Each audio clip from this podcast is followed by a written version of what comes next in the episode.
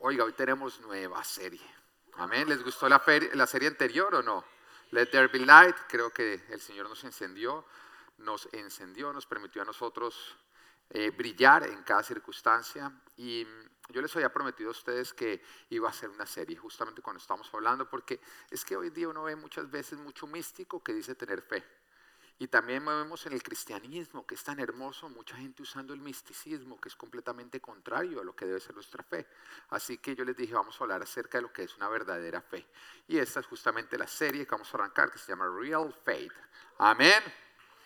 Amén. Y esos zapatos, porque es por fe que debemos caminar. ¿Ah? Amén. Voy a dejar un tiempo para que algunos entiendan. Entonces vamos a estar viendo lo que es la fe y lo que no es la fe, o más bien lo que es la fe que el Señor quiere que nosotros desarrollemos versus esa fe equivocada. Porque creo yo que el problema de la humanidad no es la falta de fe. Yo creo que toda persona, hasta un ateo, tiene fe. Y no solamente tiene fe, sino que vive por fe. Lo que pasa es que es una fe equivocada y en lo equivocado. Porque el simple hecho de que no se haya podido comprobar la teoría de la evolución, que suena bien fantástica, porque decir que tú y yo venimos del mono, no sé si usted ha visto un mono, si usted ha ido al zoológico. Y uno decir que ese mono se convirtió en un ser humano, aunque hay ciertos seres humanos que de pronto uno dice, no mentira, no nos vayamos para allá. Pero sin que haya nada que lo compruebe, creer en la teoría de la evolución, oiga, se requiere mucha fe o no. ¿Estamos o no estamos? Y cuando vamos al origen del mundo, las personas que sacan a Dios de la ecuación, cuando es lógico, para que haya vida tiene que haber un orden y para que haya un orden alguien tuvo que haber ordenado. Y si nosotros cambiamos cualquiera, digamos, de los componentes de la ecuación que permite que haya vida, ya no habría vida.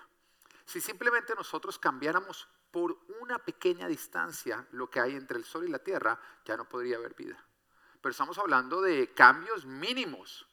Así que cuando yo me encuentro con un orden tan perfecto, tan perfecto y que haya personas que digan, no, es que eso es producto de el azar. Yo digo, qué fe la que tienen. Qué fe la que tienen porque es que la razón mía pelea eso todas las mañanas cuando yo abro la mesa de noche y con el jalón nunca encuentro las cosas ubicadas por colores, por tamaños. Yo nunca he encontrado que el azar, me, me ordene las cosas. Y de hecho, cuando, cuando yo abro mi mesa noche está completamente organizada, o abro mi closet y lo veo totalmente organizada, o entro a mi casa y está completamente organizado, ¿sabe qué es lo primero que yo pienso? Alguien organizó. Alguien le metió la mano a esto. ¿Estamos o no estamos? Pero hay gente que tiene tanta fe, tanta fe, que cree que el azar organizó el universo. Eso es mucha fe o no. Es mucha fe. Así que el problema de la humanidad no creo que sea la falta de fe, sino fe en lo contrario. Y creo que lo mismo ocurre con todo lo que es contrario a la palabra de Dios y que el mundo cree. Que a pesar de no comprobarlo siguen creyendo, pues es simplemente fe. Lo que pasa es que es fe en lo equivocado. Todo eso me evidencia a mí que el ser humano es un ser de fe, pero que pone su fe en el lugar equivocado. Porque siempre que tú pones la fe en algo contrario a Jesucristo, es una fe equivocada o fe en el lugar equivocado. Pero también me encuentro con como cristianos, muchas veces ponemos nuestra fe en lo incorrecto y nos volvemos es místicos. Y eso creo que es el misticismo, cuando ponemos la fe en lo incorrecto. Y podemos llegar a ser religiosos y pocos seguidores de Jesucristo. Yo creo que ese es un temor que todos nosotros debemos desarrollar y recuerden que el Señor le decía a los discípulos tan lindos, no escogidos por Él, Él les decía, cuídense mucho de la levadura de los fariseos. Y está hablando de una levadura religiosa, porque podemos tener esa tendencia a volvernos religiosos y tenemos nosotros que cuidarnos. Y el mejor ancla siempre va a ser cuál? La palabra de Dios. Manténgase pegado a la palabra de Dios, eh, que lo va a ayudar a usted a examinarse, que lo va a ayudar a usted a corregirse. Y lógicamente, con el Espíritu Santo de Dios que siempre examine su corazón y le ayude a usted a tomar decisiones correctas, ser guiado para ser guiado por Jesús y no por un misticismo. Y en esta serie vamos a poner nuestra fe en el lugar correcto, vamos a vivir por fe de la manera correcta. Así que el título de hoy es Real Faith, buscando en el lugar correcto. Y quiero hablar dos principios acerca de una fe correcta. Número uno, la fe determina la forma en que vivimos. Y la forma en que vivimos evidencia nuestra fe. Este es un camino de dos vidas. La fe que tú tienes determina la forma en la que tú vives, porque a la larga tú tomas decisiones basadas en lo que tú crees. Y para saber lo que tú estás creyendo, pues es muy sencillo, simplemente toca mirar las decisiones que tú estás tomando. Porque las decisiones que tú tomas evidencian en qué está puesta tu fe. ¿Estamos o no estamos? ¿Entiendes o no entiendes? Todos nosotros vivimos por fe. Porque tomamos las decisiones basadas en nuestras creencias más profundas. El tema es en qué estás creyendo. Y si quieres saber en qué estás creyendo, simplemente mira las decisiones mismas, porque es ahí donde tú estás poniendo tu confianza. Es ahí donde tú estás poniendo tu fe. Y en Hebreos capítulo 11, versículo 5 nos dice, en realidad, sin fe es imposible agradar a Dios. Sin fe es imposible agradar a Dios. Cuando miramos a Jesús, que siempre se mostró tan lleno de amor, de paciencia, de misericordia, a un punto en que le trae una mujer sorprendida en adulterio, y él en vez de condenarla, de juzgarla, de regañarla, lo que hace es mostrarle gracia y amor. Yo digo, wow, qué corazón, ¿o no? Sin embargo, hay algo que el Señor siempre mostró que le molestaba, que le sacaba la piedra. Y era la falta de fe, una fe equivocada. Y en Marcos capítulo 9, versículo 19, hay un momento en que le traen a un muchacho que no había podido ser liberado y él en ese instante que se lo traen, como que se le sale y dice, ah, generación incrédula. Le ponen la exclamación completa y el ah. Respondió Jesús, ¿hasta cuándo tendré que estar con ustedes? ¿Hasta cuándo tendré que soportarlos? Ahora, no estaba hablando de las personas como tal, ¿de qué estaba hablando? De su incredulidad. ¿Hasta cuándo tendré que soportar su incredulidad? ¿Hasta cuándo tendré que soportar que en vez de creerme a mí le estén creyendo a las circunstancias, le estén creyendo al diablo, le estén creyendo al pecado, le estén, contrario le estén creyendo a todo lo contrario a lo que es Dios y su palabra? Sabemos que a Dios le desagrada la falta de fe, una fe equivocada, porque fue justamente una fe equivocada lo que ocasionó la caída del ser humano en primer lugar. Y vayamos nuevamente a Adán y Eva. El Señor les había hablado. Mire, no coman de este fruto, porque si comen de este fruto, ¿qué va a pasar? Van a morir. En ese momento nadie había comido el fruto, entonces tocaba creer en la palabra del Señor. Pero viene Satanás y le dice, mentiras, coman, que no van a morir, sino que se les van a abrir los ojos y van a ser como Dios. Así que en ese instante ellos tenían que tener, escoger en quién ponían su fe. Creer en lo que Dios les estaba diciendo o creer en lo que Satanás les estaba diciendo. Que además lo que Satanás les estaba diciendo traía, digamos, como que un apoyo. Porque cuando miraban el fruto, el fruto era deseable para adquirir sabiduría. El mismo fruto, la vista, lo que ellos estaban mirando, estaba diciendo, Satanás parece estar diciendo la verdad. Pero a la larga, como nadie lo había vivido, como nadie había comido, pues ellos tenían que tomar la decisión de creer creer no en su experiencia, sino en lo que les estaba siendo dicho. Y ellos lastimosamente decidieron poner su fe en Satanás y en el pecado. Así que el problema no ha sido la falta de fe, ha sido a quién le estamos creyendo. ¿A quién le estamos creyendo? Ellos tenían que tomar la decisión de a quién le creían que les estaba diciendo la verdad, en dónde obtendrían la recompensa que ellos querían para su vida.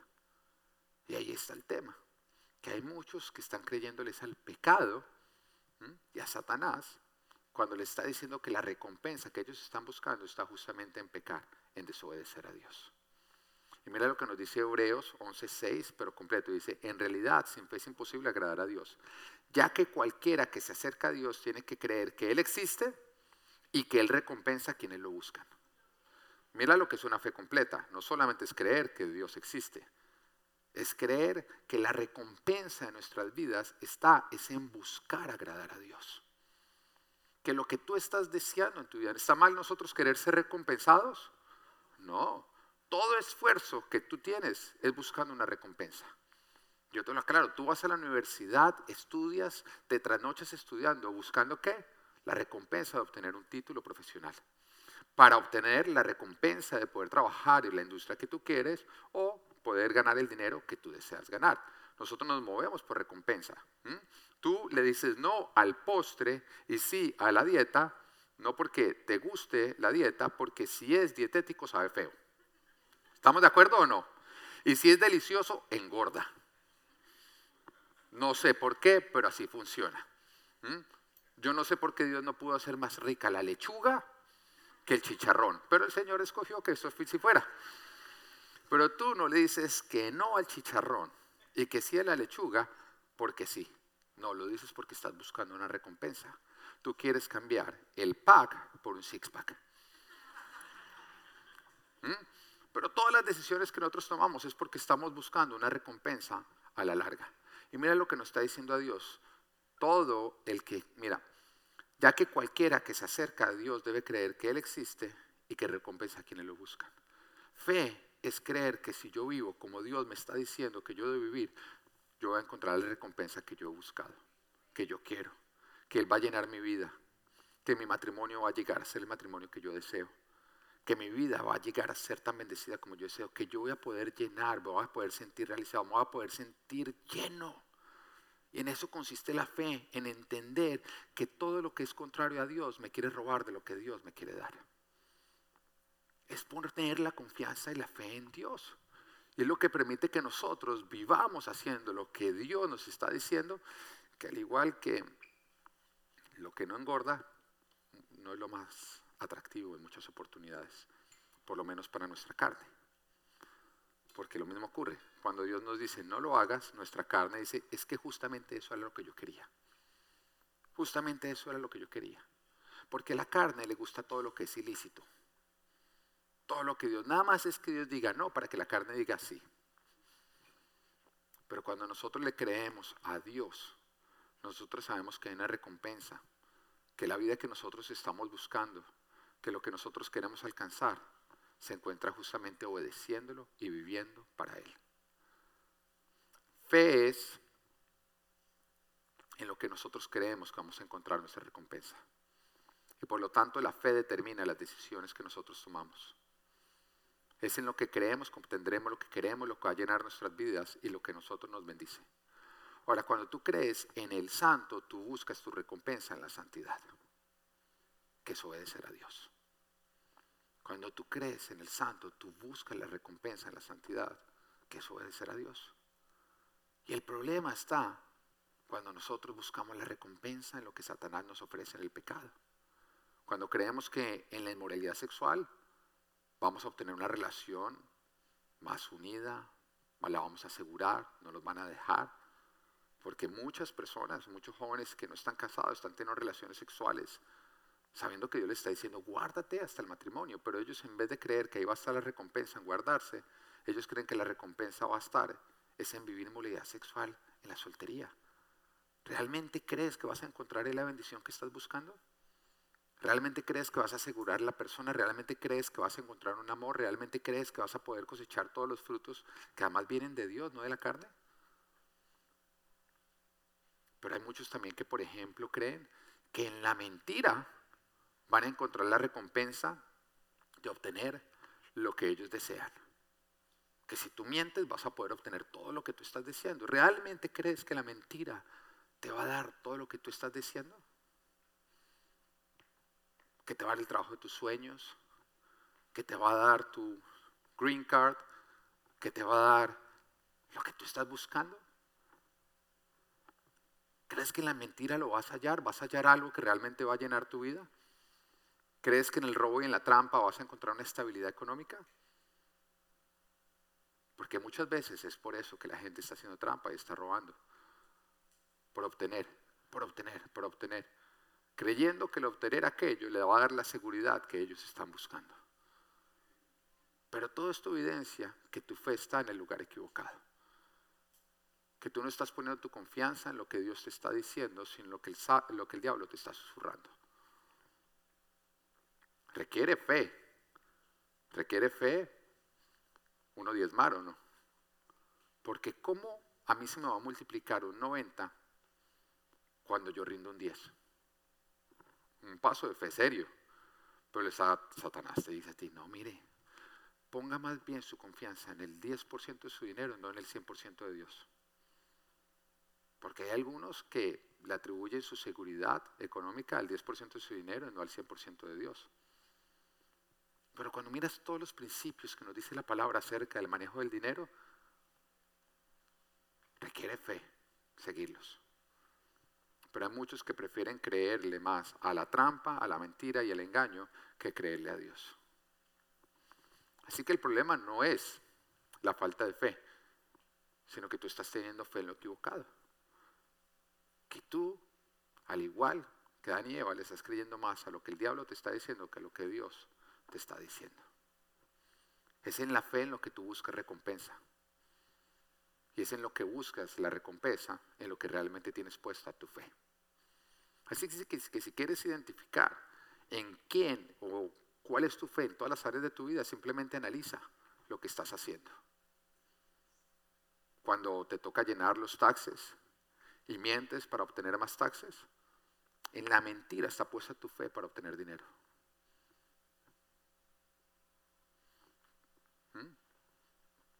Piensa en todo en lo que estás pecando y vas a identificar las áreas en las que tienes una fe equivocada. Y por eso al Señor Jesucristo le molesta tanto la incredulidad en él, una fe equivocada. Porque es la causa de la rebeldía del ser humano. Es la causa por la cual el ser humano está escogiendo lo que nos hace daño, lo que nos produce muerte y maldición. Porque, como te decía, todas las recompensas a la larga son buscando una recompensa.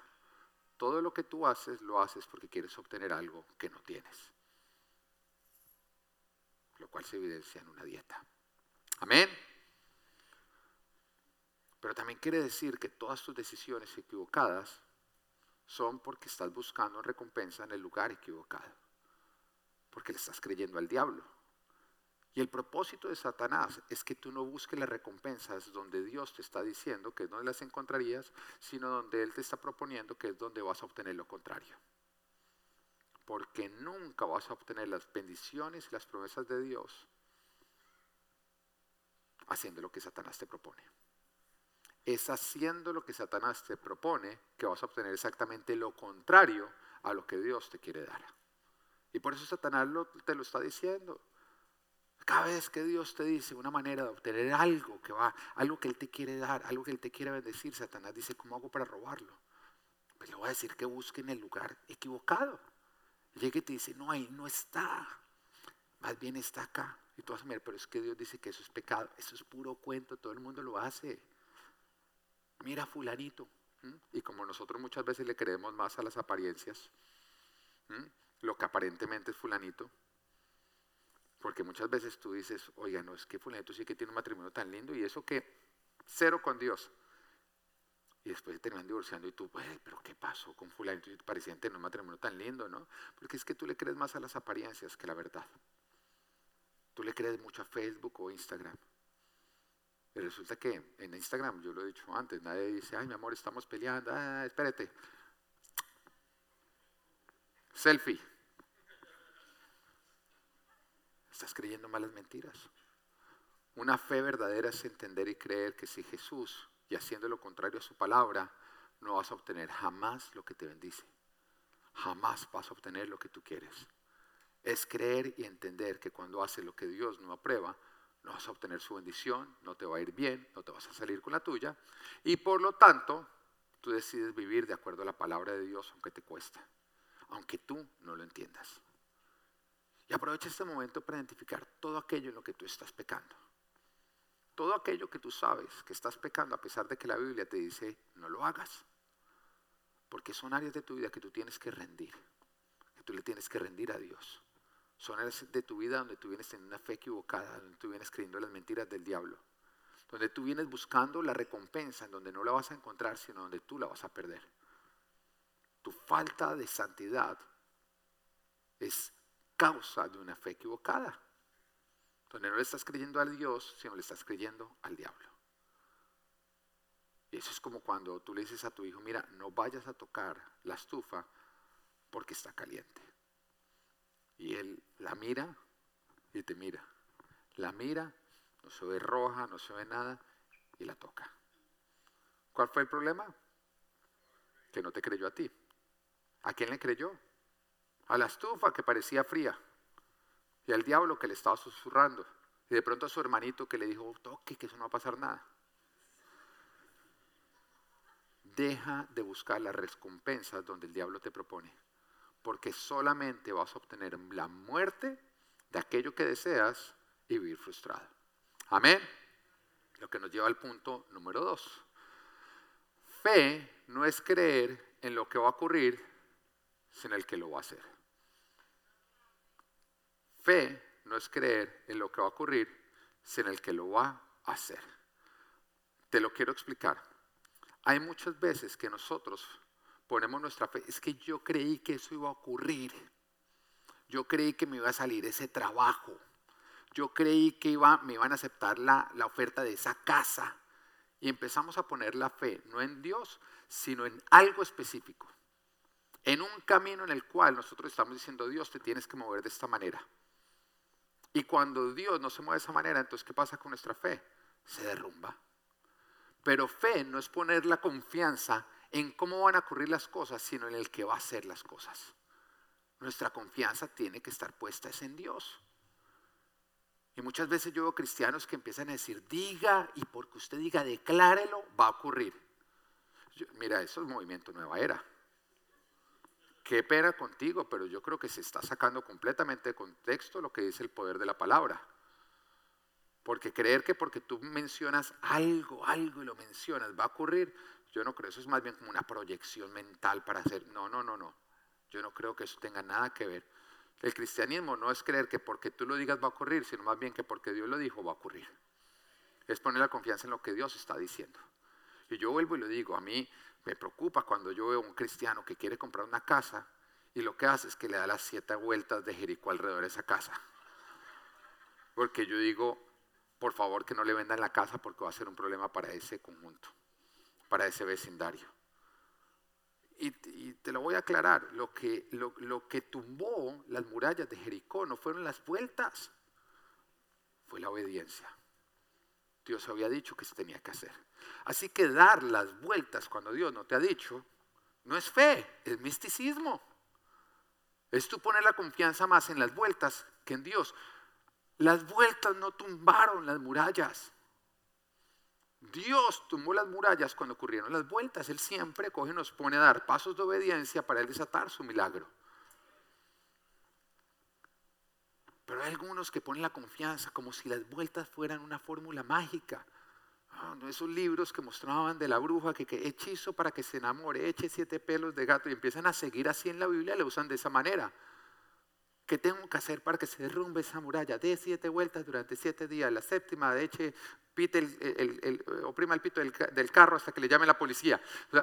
eso no son las cosas. Dios, ¿qué te está diciendo? Pon tu confianza en Dios, no en los procesos no en los caminos. Además, cuando miramos en la Biblia, tú te vas a dar cuenta que Dios jamás repite una estrategia. Jamás la repite. Pues ¿sabes por qué? Porque Él no quería generar una confianza en la estrategia, sino una dependencia de Él. Y cada vez que el pueblo iba a volver a entrar en guerra, el pueblo tenía que volver a buscar a Dios una nueva estrategia. Porque si la misma estrategia hubiera funcionado siempre, ¿sabes qué hubiera pasado? Que ya no era necesario volver a consultar a Dios. La fórmula cuando hay murallas, las siete vueltas. La fórmula cuando no hay murallas, hubieran simplemente dependido de las estrategias, pero Dios dice, lo que funcionó en el pasado no va a funcionar en el presente. Hay una cosa que siempre va a funcionar, depender de Dios, buscar en Dios y obedecer a Dios. Así que eso no tiene nada que ver con declárelo y va a ocurrir. Porque hay otros que cuando dice la palabra de Dios, yo te daré todo lo que toque las, eh, lo, que, lo que pisen tus pies, las plantas de tus pies. Entonces, solteros que la pasan pisando niñas acá en la iglesia, deje de hacer esa manía.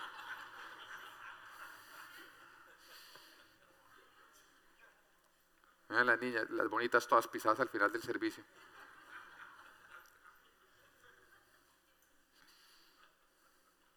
Así que fe no es creer que porque crees va a ocurrir lo que crees.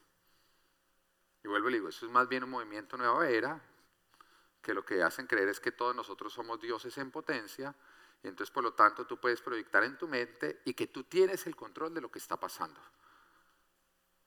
Pero el cristianismo es contrario, no es creer que yo tengo el control, es creer que quién tiene el control. Dios tiene el control de todo lo que pasa. Él no lo ha soltado. Así que fe no es creer que va a ocurrir lo que yo digo, es creer que va a ocurrir lo que Él dijo y que si Él lo dijo va a ocurrir. Y como creo, tomo decisiones de acuerdo a lo que Él está diciendo. Si Él está diciendo que está por hacer algo, yo me muevo en esa dirección. Eso es fe. Y todo el mundo puede decir, pero mire, las circunstancias parecen ser que va a ocurrir lo contrario. Pero a mí no me importa. Dios me está diciendo que es en esa dirección que Él se va a mover. Vamos para allá. Mira, cuando, cuando arrancó todo el tema de la pandemia y se cerraron las iglesias y nos tocó irnos online, como iglesia empezamos a vivir algo que yo creo que en la historia no se había vivido. No, no creo, en la historia no se había vivido. Porque la última pandemia, sí, la, el Spanish flu en esa época, no había internet, así que no se pudo vivir. Amén. Vivimos algo que jamás, y lógicamente todos los pastores responsables de mortgage, de arriendo, de una nómina, de todas las cosas, nos enfrentamos a un temor de qué iba a pasar. ¿De qué iba a pasar si nos íbamos online? ¿Van a cerrar las iglesias? Que de hecho, yo quiero hacer un paréntesis para felicitarlos a ustedes. Porque en la época de la pandemia, jamás bajaron los ingresos de Full Life. Y sabes que eso me evidencia a mí que la fe de esta iglesia está puesta en Dios y no en las circunstancias. ¿Mm? Eso me evidencia que cada uno de ustedes escogió y dijo que se cierren restaurantes, que se quiebren negocios, pero la casa de papá Dios va a tener abundancia. Eso me muestra la fidelidad de ustedes, lógicamente la fidelidad de Dios. ¿Ok? Cerrado nuevamente el paréntesis, ¿alguien me recuerda qué iba a decir? ¿No? Bueno. Y en esa época que pasamos todo eso fue justamente cuando nosotros íbamos a empezar a construir el templo. Ya la construcción del templo se había elevado a más de lo que nosotros teníamos planeado. Y en ese instante, lógicamente, se ve el cierre. Y lo primero, la primera reacción de uno es, toca frenar la obra. De hecho, el general contractor me llamó y me dijo, ya me acaban de frenar todas las demás obras, me imagino, pastor, que necesita frenar esta, no tengo ningún problema, frenémosla. Pero yo busqué a Dios y Dios me dijo tan claro en su palabra, me dijo, no frenen la construcción, continúenla, porque les aseguro que no va a faltar provisión. De hecho, en este tiempo va a traer abundancia y no escasez. Y me pareció tan contrario a todo lo que estaban diciendo las circunstancias, porque estábamos hablando del inicio del cierre. Cuando decíamos, todo el mundo pensaba, la humanidad no va a sobrevivir lo que está ocurriendo. Estamos hablando cuando se cerraron aeropuertos, cuando se cerraron bares, cuando se cerraron centros comerciales, cuando nos mostraron las imágenes de Nueva York y no había una persona en la calle. Y cuando uno miraba todo eso, uno dijo, el arrebatamiento ya viene. ¿Mm? Y en ese instante Dios me habló y yo recuerdo que yo le dije a todo el liderazgo, al grupo de ancianos de la iglesia, donde pues todos son jóvenes, pero bueno, Edwin es el único anciano, pero ¿qué hacemos? Necesito más personas mayores que hagan parte de ese grupo. Y yo recuerdo que lo reuní por Zoom, ¿no? Ahí empezamos todos, descubrimos lo que era Zoom. Bueno, algunos ya sabían, otros no teníamos ni idea. Y nos reunimos por Zoom y yo les leí la palabra y les dije a ellos, a ustedes les va a parecer loco, pero no vamos a frenar la construcción del templo. Porque el Señor nos dijo que en ese tiempo vamos a vivir abundancia y no escasez. Bueno, y mi equipo que siempre ha sabido creer las palabras que Dios nos da, porque sin ustedes no sería fácil. Amén. Siempre han creído todas las locuras que Dios nos dice, las han creído. Bueno, hágale, pastor. Pero eso es fe. Ahora, sin fe hubiéramos frenado la construcción del templo. Con fe, nosotros le creemos a Dios que Él necesitaba el templo completamente terminado para lo que Él estaba por hacer, que ya está ocurriendo. La fe no es creer que va a ocurrir lo que yo estoy diciendo, es creer que va a ocurrir lo que Dios ya dijo y por lo tanto yo me muevo en esa dirección. Mira, la fe es como uno montarse en un avión. Uno no entiende cómo esa vaina vuela. Yo creo que un ingeniero aeronáutico no entiende cómo vuela. Porque con el peso, con todo eso, uno no entiende. ¿Mm? Sin embargo, por fe uno se monta en el avión. Y a mí me ha dicho mi hijo, papá, ¿cómo vuela esto? Mi amor, venga, vemos una de las películas que están poniendo ahí. Uno no entiende, pero uno está montado ahí. Ahora, la fe no hace que el avión no se caiga si hay una falla mecánica. ¿Estamos? Pero la fe sí hace que tú te montes en el avión. Tú no entiendes cómo vuela, va en contra de toda la lógica que uno ha aprendido. Sin embargo, hace que uno se monte en el avión. Pero si hay una falla mecánica, tu fe no hace que el avión no se caiga. Y lo mismo ocurre cuando nuestra fe está puesta en Dios. Nuestra fe no hace que Dios pueda hacer milagros, que es lo que cree ese movimiento Nueva Era. Que Dios está diciendo, no, yo lo iba a hacer, pero es que ustedes no declararon. Cuando oraron, no lo hicieron con no cerraron los ojos. Porque hay muchos, no, vamos a orar, pero con fe, vamos a orar como con fe. Y se cogen de las manos y hacen así. ¿Mm? Como si Dios dependiera de esas cosas para poder obrar. Pero la fe no hace que Dios sea todopoderoso, que Él pueda hacer milagros. ¿Qué es lo que sí hace la fe? Que tú lo obedezcas a Él, que tú vivas en Él, que tú dependas de Él, que tú lo sigas a Él, lo cual permite que tú seas partícipe de los milagros que Él está por hacer. ¿Estamos? Porque si Dios te dice, dale hacia la derecha que estoy por hacer un milagro, pero la razón, Satanás y el pecado te dicen, no, ve para la izquierda, tú te vas para la izquierda y no es como que Dios diga, me faltó el componente que necesitaba para hacer el milagro. Él todavía lo podría hacer. Lo que pasa es que Él lo iba a hacer a la derecha y tú te lo perdiste por irte para la izquierda. La fe te hace, es como preguntarle a Dios, Señor, ¿en qué dirección va a estar el siguiente milagro. Él te dice, en esta. Ok, y tú caminas hacia esa para ver lo que Dios ya dijo que iba a hacer.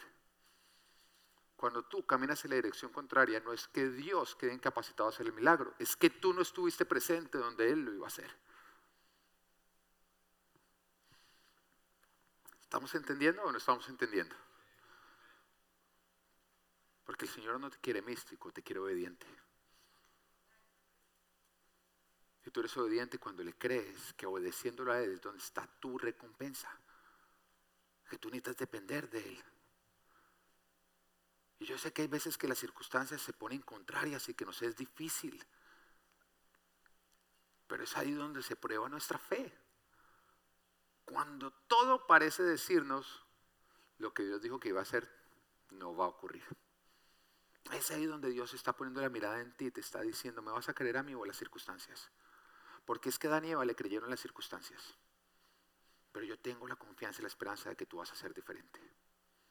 De que tú sí me vas a creer a mí por encima de todo lo demás. Pero tu fe tiene que estar puesta en Dios, no en cómo va a orar ni cómo Él va a hacer las cosas, porque eso son circunstancias. Debemos confiar en su plan, a pesar de que parezca ser un mal plan. En la Biblia nos cuenta una oportunidad en que los discípulos de Juan fueron a buscar a Jesús. Estamos hablando de los discípulos de Juan el Bautista. Aquel que, o sea, de quien Jesús dijo, les aseguro que no ha habido hombre como, como Juan. O sea, Jesús lo puso en alta estima y los discípulos de Juan van y buscan a Jesús y le dicen, mira, tengo una pregunta de parte de Juan. Él está preguntando que si eres tú el que estábamos esperando, que si nos toca esperar a otro. En otras palabras, que si tú eres el Mesías, o que si nos toca esperar a otro. Que si tú eres el Hijo de Dios o que si venimos equivocados y que debemos esperar todavía que otro venga. Ahora, que esta pregunta venga de Juan, porque es que Juan justamente había venido preparando el camino de Jesús. Era el que había venido predicando arrepentimiento porque él sabía que después de él llegaba Jesús. Cuando llegó Jesús, él mismo dijo, ahora a mí me toca menguar para que él crezca. Juan era el mismo que cuando estaba bautizando y Jesús llega a, ser bautizado, le dice, mira, eso no puede ser así, bautízame tú a mí, yo cómo te voy a bautizar a ti. Fue la misma persona que cuando bautizó finalmente a Jesús, porque Jesús le dijo, bautízame. Cuando lo bautiza y sale, ve cómo se abre el cielo, cómo desciende el Espíritu Santo de Dios en forma de paloma, se pone sobre Jesús y la voz del Padre se hace audible para decir, este es mi Hijo amado y muy complacido estoy en él. Y ese mismo Juan, que también había dicho en Juan 1.29, viendo a Jesús venir, aquí tienen el Cordero de Dios que quita el pecado del mundo, el que estaba preguntando, ¿eres tú o nos toca esperar otro más? Me dice, ¿qué, le estaba pasando a Juan? Miremos las circunstancias que estaba viendo Juan, estaba encarcelado, a punto de ser ejecutado. Y esas circunstancias lo llevaron a dudar, a quitar su mirada de Jesús y a ponerla en las circunstancias. Ten mucho cuidado cuando las circunstancias parezcan ser contrarias, porque tienden a quitar nuestra mirada del que jamás se puede quitar la mirada. Fueron las circunstancias las que llevaron a Pedro a hundirse cuando estaba caminando sobre las aguas, porque dejó de mirar a Jesús, que lo hacía caminar sobre las aguas, y empezó a mirar los vientos y las olas. Y esto era lo que le estaba pasando a Juan que él empezó a mirar la cárcel, empezó a mirar sus, sus, cadenas, empezó a mirar las circunstancias y dejó de mirar a Jesús. Ahora mira la respuesta de Jesús, lo que le dice a los discípulos. Dice, cuéntenle a Juan, cuéntenle a Juan, los ciegos ven, los paralíticos andan, los leprosos se curan, los sordos oyen, los muertos resucitan, el pobre o a los pobres se les anuncian las buenas nuevas. Y en el versículo número 6 de Mateo 11, de la nueva versión o de la nueva Biblia viva, dice, díganle además que benditos son los que no dudan de mí. Mira lo que estaba diciendo. Dile además que la bendición está reservada para aquellos que a pesar de las circunstancias, a pesar de que son adversas, a pesar de que estén en cárceles, no dejan de poner su confianza en Dios aquellos que no dudan de Dios. Aquellos que no dudan de Jesús a pesar de que Él obre como ellos no esperaban. Aquellos que no dejan de creer en Él ni de confiar en Él aun cuando no entienden. Porque hay veces que Dios obra contrario a lo que nosotros esperaríamos. Y cuando miramos las circunstancias dejamos de ver cómo Él se está orando. Mira cómo es el tema. Cuando Dios obra contrario a como nosotros esperaríamos, dejamos de ver cómo Él sí está orando. Y fue lo que le pasó a Juan. Juan esperaba que Jesús lo hubiera ya liberado de la cárcel o que nunca hubiera terminado en una cárcel. Las cosas no salieron como él esperaba. Y como no salieron como él esperaba, dejó de ver todos los milagros que Jesús estaba haciendo dejó de ver los ciegos que estaban recuperando su vista, los leprosos que estaban siendo sanados, los muertos que estaban siendo resucitados y todos los milagros que Jesús estaba haciendo. La frustración de la cárcel no le dejaba ver todos los milagros que Jesús estaba haciendo y lo llevó a dudar de Jesús. Fe no es condicionar o es no condicionar a que Dios escoja el camino que yo escogería y que Él planee como nosotros planeamos. Fe es confiar aun cuando no entendemos. Y la palabra además nos advierte en Isaías capítulo 55, versículo 8 9 dice, porque mis pensamientos no son los de ustedes, ni sus caminos son los míos, afirma el Señor. Mis caminos y mis pensamientos son más altos que los de ustedes, más altos que los cielos sobre la tierra. Y es acá donde el ser humano nos equivocamos mucho. Dios nos dice lo que está por hacer y nosotros nos inventamos la forma en que Él lo tiene que hacer. ¿Estamos? Entonces Dios te dice, mira, estoy por hacer esto y tú en tu propia mente te maquinas, entonces cómo Dios tiene que orar para llegar allá. Y, y es que así funciona la razón. Porque cada vez que tú te montas al carro y vas a ir a un lugar, tú qué es lo primero que planeas? ¿Cómo llegar? ¿Cómo llegar? ¿Qué, ¿Qué calle voy a tomar? ¿Qué avenida? ¿Por dónde me voy a ir? Entonces cuando el Señor nos habla a nosotros de un destino al que nos va a llevar, en la emoción nos emocionamos y decimos, bueno, entonces Él tiene que coger este camino porque la línea recta. Además uno siempre escoge el camino línea recta. Si el Señor dice, estás en un punto A, te va a llevar a un punto B, tú inmediatamente coges y trazas la línea más recta, más, la más fácil o no recta, más fácil, y dices, bueno, entonces el Señor tiene que coger para acá.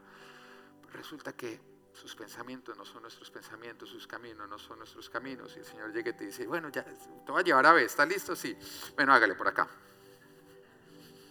Oiga, y le toca uno pasar por encima del gordo.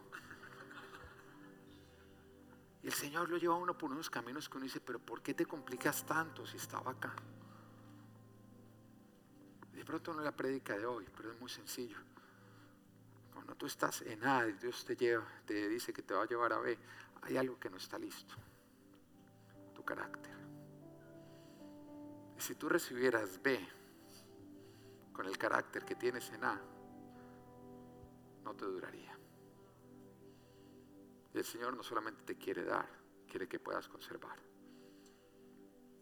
Entonces no es que Dios no pueda caminar en línea directa, es que sus caminos están por encima de los tuyos, sus pensamientos van más allá. Él dice, ok, para que tú puedas conservar, ve, vamos a desarrollar lo que necesitas.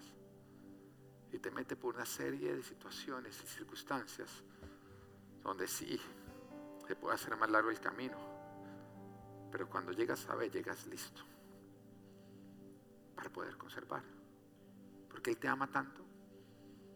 Él te ama tanto que Él sabe que si te duele no tener lo que estás esperando, ¿sabes qué te dolería más? Tenerlo y perderlo. Él dijo, ya te está doliendo, lo sé.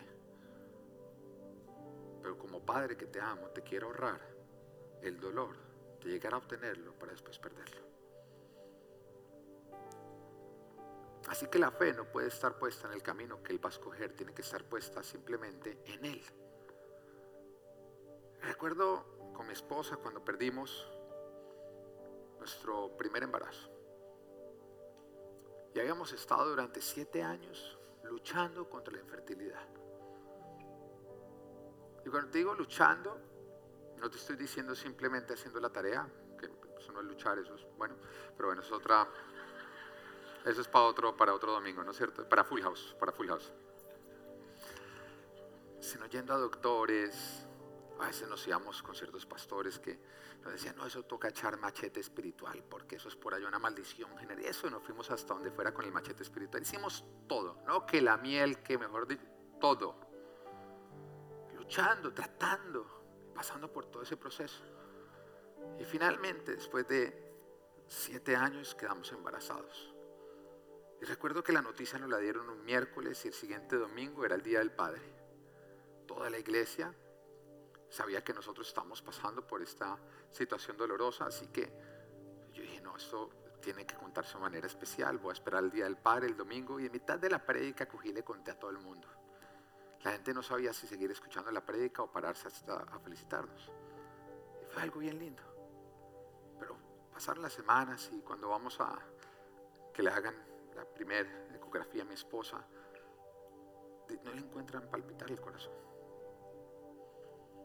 me acuerdo que fue doloroso, pero en ese momento yo empecé a orar como creo que jamás he orado en toda mi vida. Yo me dormía orando y si me levantaba por la noche, así fuera al baño, orando, orando, todo el tiempo orando. Señor, yo te pido que este bebé nazca, que esté vivo. Y la iglesia empezó a ayunar. Y de hecho Dios me hablaba de mis hijos. Porque Él siempre me dijo a mí, cuando nosotros arrancamos todo este proceso de la infertilidad, Él me habló de dos hombres. Me dijo, yo te voy a dar dos hombres, yo te voy a dar dos hombres. Le decía a mi esposa, te voy a dar dos hombres, dos hombres, hombres. Entonces nosotros ya sabíamos que íbamos a tener dos hombres, o que Él lo estaba diciendo. Entonces yo dije, pero acá está mi promesa, acá está mi promesa. Y empecé a reclamar, a reclamar, a reclamar, a reclamar, a reclamar. A los cinco días nos dijeron, no hay nada que hacer este embarazo se perdió. Y ahí yo pude vivir una de mis peores crisis de fe. Una de mis peores crisis de fe. Donde yo mismo le decía a Dios, ¿cómo te voy a creer lo que tú me digas de aquí para adelante cuando pasó esto? ¿Cómo te voy a creer? Y cuando yo creía que mi fe había muerto, realmente lo que estaba ocurriendo es que Dios la estaba corrigiendo. Porque Dios me dijo, tú pusiste tu fe, no en mí, sino en este embarazo. Tú pusiste tu fe en que este era el embarazo que te iba a dar tu hijo y tú no recuerdas que el que te va a dar tus hijos soy yo. Y la fe es creer que yo lo voy a cumplir a pesar de que este embarazo se pierda. Y después de eso, viene lógicamente prueba no pasada, prueba repetida a los dos meses o a los unos meses volvimos a caer embarazados y otra vez volvimos a perder ese embarazo. Y fue doloroso y fue frustrante. Y en esos momentos uno se siente como que Dios está lejos, pero no, no, no. Él está corrigiendo una fe porque sin fe es imposible agradar a Dios. Él quiere que nosotros lo veamos, pero sin una fe correcta no lo vamos a poder ver. Y nuevamente volvió a corregir, Pedro, pon tu confianza en mí, no en el embarazo. Soy yo el que te voy a dar tus bebés. Ahora tengo mis dos hijos, Natania y Abel. Y entiendo que no fue un proceso, no fue un camino el que me dio mis hijos, fue el camino, el rey de reyes, el Señor de señores, el que cuando promete, Él cumple. Ahora puede ser que tú estés viviendo lo mismo que vivió Juan. Las circunstancias están contrarias. Te encuentras encarcelado cuando tú creías que Dios te iba a mantener libre. Estás viviendo cosas que de pronto son contrarias a la palabra que Dios te ha dado, a la promesa que tú vienes buscando y vienes esperando. Pero hoy el Señor te dice, pon tu confianza en mí y no en el cómo están ocurriendo las cosas. Quita tu mirada de las circunstancias y pon tu mirada en mí. Porque cuando miras las circunstancias, te vas a hundir y te vas a ahogar en las aguas sobre las cuales deberías estar caminando. Y lastimosamente cuando las circunstancias nos llevan a dudar, nos llevan a poner un punto donde Dios simplemente quería poner una coma.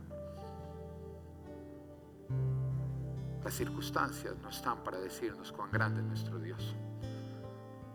Las circunstancias están para probar cuán grande nosotros creemos que es Dios. No están para probar su fidelidad, están para probar la nuestra. Y si estás viviendo circunstancias adversas, que te están llevando a dudar, es tiempo de poner tu mirada en Jesús, de dejar de mirar lo que está ocurriendo. Deja de mirar las olas, deja de mirar los vientos, deja de mirar lo oscuro. Pon tu mirada en Jesús, el que te dijo camina sobre las aguas porque no te vas a hundir, el que te llamó a ir a conquistar lo que Él tiene para ti. Pon tu mirada en aquel que cuando dio una palabra se hizo todo lo creado Pon tu mirada en aquel que te prometió porque ciertamente Él cumple. Deja de mirar las circunstancias y los caminos. Deja tú de escoger el camino y más bien suéltale a Él porque Él es el camino. Confía en tu Padre. Deja de creer en lo contrario. Deja de creerle a Satanás. La recompensa de lo que estás buscando no la vas a hallar en aquello que Dios te dice no lo hagas porque te harás daño. Hoy el Señor te dice, ten una fe, fe verdadera. Simplemente cree en mí y que Dios te bendiga.